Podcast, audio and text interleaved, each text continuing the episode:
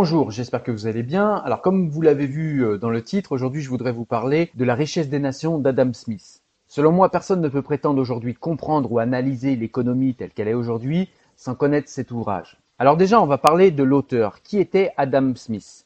Il est né le 5 juin 1723 à Kirkcaldy, en Écosse, et il est le fils d'un juriste. Il est initié à la philosophie morale par Francis Hutcheson, dont l'enseignement s'inspire à la fois des théories de John Locke et de David Hume. Après avoir étudié et enseigné à Oxford et à Glasgow, Smith est nommé professeur de logique à l'université de Glasgow en 1751, puis professeur de philosophie morale un an plus tard. Pendant cette période, il est en contact étroit avec David Hume, dont les thèses éthiques et économiques l'influencent de manière significative. En 1763, il quitte Glasgow pour entreprendre un voyage académique de deux ans qui le mène en France et en Suisse en qualité de tuteur privé d'un jeune duc. C'est de ces rencontres avec les physiocrates français Turgot et Quesnay que Smith développe la thématique de son ouvrage phare, La richesse des nations, celui dont on va parler aujourd'hui. Et il va achever et publier en 1776 ce livre. En 1779, Smith est nommé commissaire aux douanes à Édimbourg, où il réside jusqu'à sa mort le 17 juillet 1790. Peu avant de disparaître, il donne l'ordre à ses amis de détruire tous ses écrits inachevés. Alors de quoi nous parle cette œuvre euh, majeure qu'est, que constitue la richesse des nations? Alors cette œuvre classique constitue une étape pragmatique et cohérente dans l'histoire de l'économie. Les thèses développées par Adam Smith, son auteur, font partie intégrante du moindre manuel d'économie. Cependant, le pouvoir novateur social et économique que révèlent ces théories, souvent présentées sous forme d'extraits et de manière inexacte, est uniquement valable dans un contexte historique précis. En effet, ces idées ont surgi dans une conjoncture marquée par la volonté d'États-nations absolutistes de s'approprier les réserves mondiales de métaux précieux et d'accroître leur propre richesse en instaurant des politiques d'exportation strictes. Ces États étaient alors mus par un concept totalement inédit en matière de richesse nationale, à savoir que cette dernière découlait du travail de leurs citoyens et non de l'or. L'image de l'économie idéalisée et de l'harmonie sociale telle que la conçoit Adam Smith, quoique écornée au fil du temps, a néanmoins inspiré de nombreux économistes influents au cours des 250 dernières années, dont David Ricardo, Wilfredo Pareto ou Milton Friedman, dont nous parlerons sûrement plus tard. Alors les points du livre euh, à retenir, c'est qu'en 1776, Adam Smith pose les fondements de l'économie classique grâce à son ouvrage de référence Recherche sur la nature et les causes de la richesse des nations. Il critique dans ce livre toute intervention économique prônée par le mercantilisme et réfute l'instauration de mesures susceptibles d'entraver le libre-échange. Le système mercantile, nous dit-il, protège les producteurs au détriment des consommateurs. Smith affirme que la production efficace de biens nécessite une division du travail. Il estimait d'ailleurs que l'échange des biens exigeait une volonté publique d'effectuer des transactions commerciales ainsi que l'existence d'un marché. Plus le marché est important, plus l'échange des biens est efficace. Des accords entre les fournisseurs et les clients contribuent à fixer un cours du marché. Utiliser une monnaie usuelle et stable comme moyen d'échange contribue à réduire les coûts de transaction. La valeur réelle d'un bien se mesure au travail qu'elle représente. Ce prix réel ne doit pas varier alors que le prix nominal est sujet à variation. Plus les individus peuvent agir librement sur le plan économique, plus ils seront productifs, nous dit-il.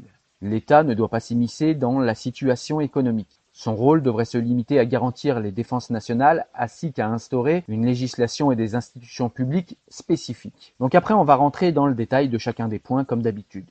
Donc les progrès réalisés grâce à la division du travail, Adam Smith nous dit que la division du travail a contribué de manière significative à l'amélioration de la productivité. Ainsi, plutôt que de demander à un travailleur de fabriquer un produit du début à la fin, la production peut désormais être divisée en plusieurs étapes individuelles. En réalité, la division du travail constitue l'une des réalisations majeures de la société progressiste et a pu se développer en raison de la propension naturelle des individus à échanger des biens. Chaque individu possède des capacités différentes et grâce au système de troc, il a la possibilité de se spécialiser à l'instar du boulanger qui fabrique son pain, du boucher qui propose de la viande et ainsi de suite. Ensuite, Adam Smith nous parle, comme je l'ai dit, du marché et de l'avènement de la monnaie. Il nous dit donc qu'afin que les transactions puissent aboutir, les vendeurs et les consommateurs doivent disposer d'un marché leur permettant de se rencontrer. La dimension de ce dernier exerce un impact direct sur l'ampleur de la division du travail. Si la taille du marché est réduite, il n'y aura pas de place pour la spécialisation. Il est, par exemple, inutile de disposer de charrues dans les lieux où existent des voies navigables, car les navires transportent les marchandises plus rapidement et plus efficacement sur une plus grande distance. ce qui contribue à faire progresser le commerce. Toutefois, disposer de transports efficients pose un problème aux vendeurs. Que faire s'ils ne trouvent pas de partenaires avec lesquels effectuer des transactions commerciales ou des personnes tierces susceptibles d'acheter leurs produits? L'avènement de la monnaie comme moyen d'échange a résolu ce dilemme. Au départ, la monnaie se présentait sous forme de biens naturels, tels que le sel ou le bétail, avant l'utilisation des métaux précieux qui avaient l'avantage de ne pas se dégrader ni perdre de la valeur dans le temps. Ensuite, euh, on va parler du prix naturel et du prix du marché. La valeur réelle d'un bien est exprimée en fonction de son coût de production et non en termes monétaires. Ainsi, la valeur de chaque bien est égale au travail engagé pour le réaliser. Si par exemple tuer un castor nécessite deux fois plus d'efforts que de tuer un cerf, cela signifie qu'un castor vaut deux cerfs. La valeur réelle est donc le travail tel qu'il est exprimé en taux de change. Calculée ainsi, la valeur d'un bien ne varie pas car elle implique toujours la même quantité de travail, et ce dernier constitue donc le prix réel du bien. Le prix nominal, quant à lui, peut varier en raison de la décote de la valeur de l'or ou de l'argent par exemple. Ensuite, euh, Adam Smith nous parle de l'offre et de la demande. Il nous dit que le vendeur d'un bien cherche en principe à réaliser un profit et s'il n'y parvient pas, cela signifie qu'il doit vendre sa marchandise à son prix d'achat, à savoir le montant qu'il a déboursé pour l'acquérir. Bien entendu, il pâtit du manque à gagner en plus de la frustration de savoir qu'il aurait pu investir son argent dans d'autres marchandises. Le prix du marché est le prix que parvient à atteindre le vendeur et repose sur l'offre et la demande. Premièrement, l'accroissement de l'habileté de l'ouvrier augmente la quantité d'ouvrage qu'il peut accomplir. Et la division du travail en réduisant la tâche de chaque homme à quelques opérations très simples, permet d'avoir une productivité plus importante. Si l'offre est importante, les prix chuteront. À l'inverse, des prix augmenteront si un bien se fait rare. Il existe un équilibre entre l'offre et la demande. Le bien se vendra probablement à son prix naturel. Si un vendeur parvient à exercer son monopole sur un bien, il peut maintenir l'offre à un niveau artificiellement bas et pouvoir ainsi le commercialiser au prix fort. Ensuite, Adam Smith nous parle de la rémunération du travail. Avant que la terre ne devienne un bien privé et que les gens aisés n'accumulent de grandes quantités de capitaux, le produit issu du labeur d'un individu lui appartenait intégralement. Ça nous fait rappeler euh, ce qu'on a vu dans le Capital de Marx juste avant. Dorénavant, les individus qui exploitent la terre doivent, en échange, céder une partie du produit de leur travail. Cette situation s'applique également aux individus employés par d'autres personnes.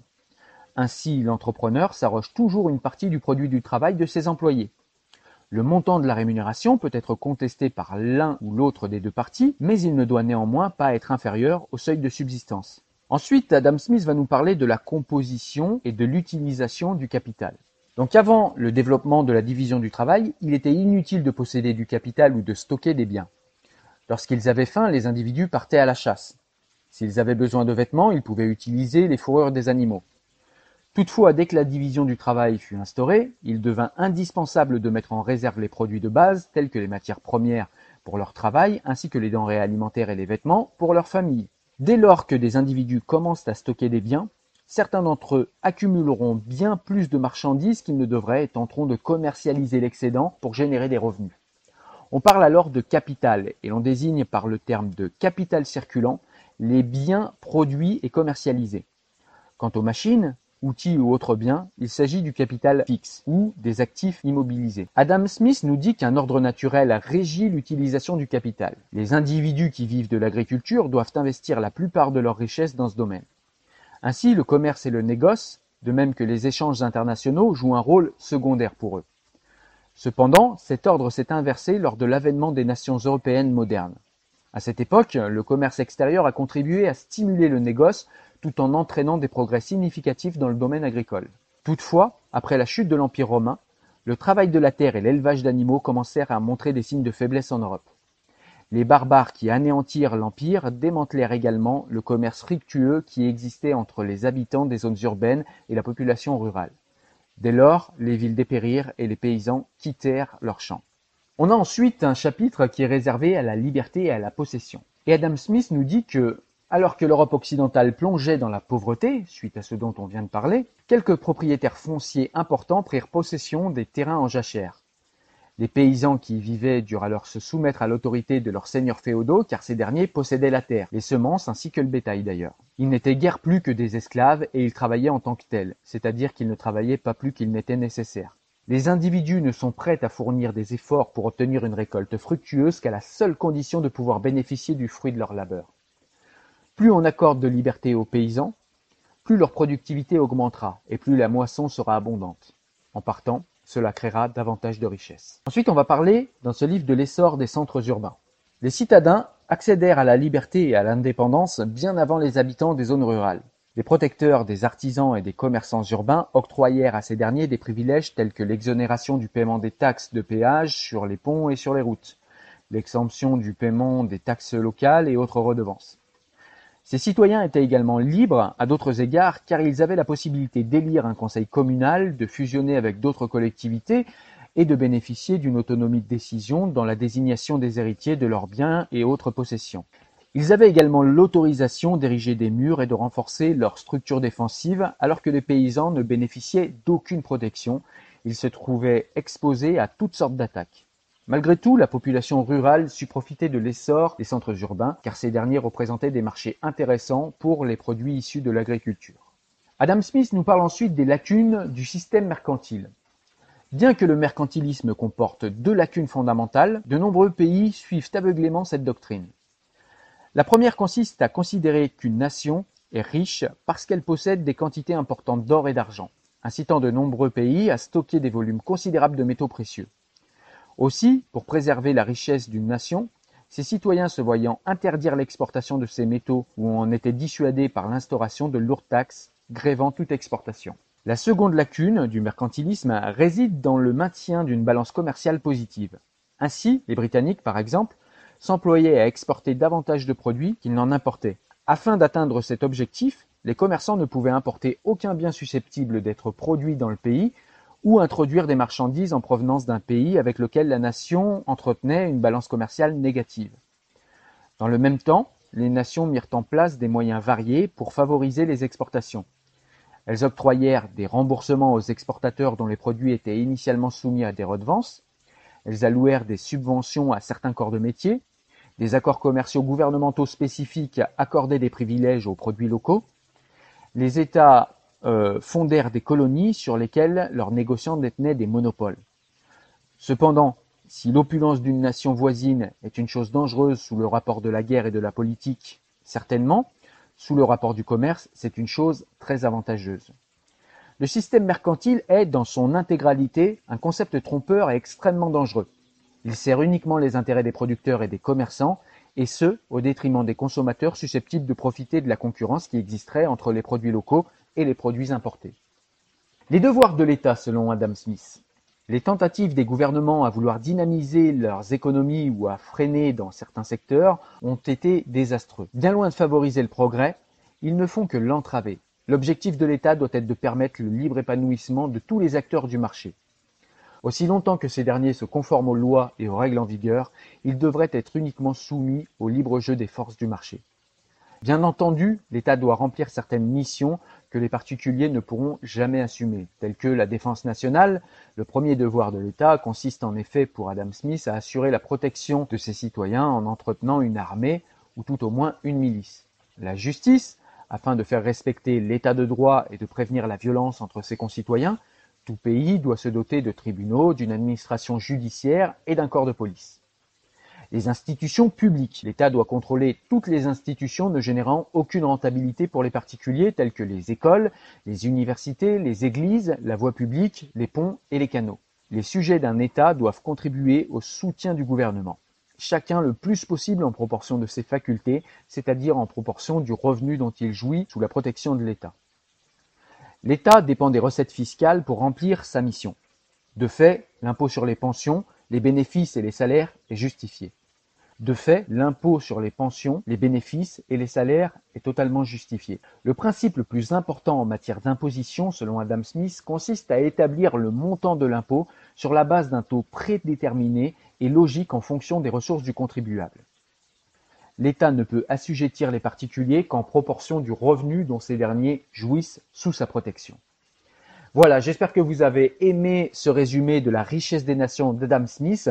Comme vous avez pu le voir, c'est un livre qui est éminemment actuel et nombreux des points qui sont développés dans le livre sont encore en activité à notre époque, dans notre société, et nous permettre de comprendre peut-être un peu plus pourquoi euh, les États, les États-nations prennent telle ou telle décision, pourquoi euh, ils font telle ou telle erreur et pourquoi ils sont dans tel ou tel dogme. En tout cas, j'estime ce livre indispensable à la compréhension économique de la société actuelle. Voilà, je te donne rendez-vous sur mes réseaux sociaux, également en podcast. Tu peux également nous rejoindre sur le site pour avoir des recommandations de lecture ou des résumés de livres comme c'est le cas ici. Moi, je te dis à très bientôt pour de nouvelles aventures livresques. À bientôt.